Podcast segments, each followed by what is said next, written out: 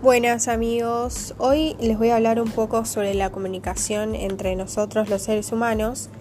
La comunicación humana refuerza las relaciones sociales, enriquece a sus participantes y es el principal agente del desarrollo cultural. Su instrumento fundamental es el lenguaje verbal, pero las personas se comunican también por medio de gestos, movimientos, miradas, etcétera. Así que amigos, no se olviden de relacionarse con los demás. Un saludo y hasta la próxima.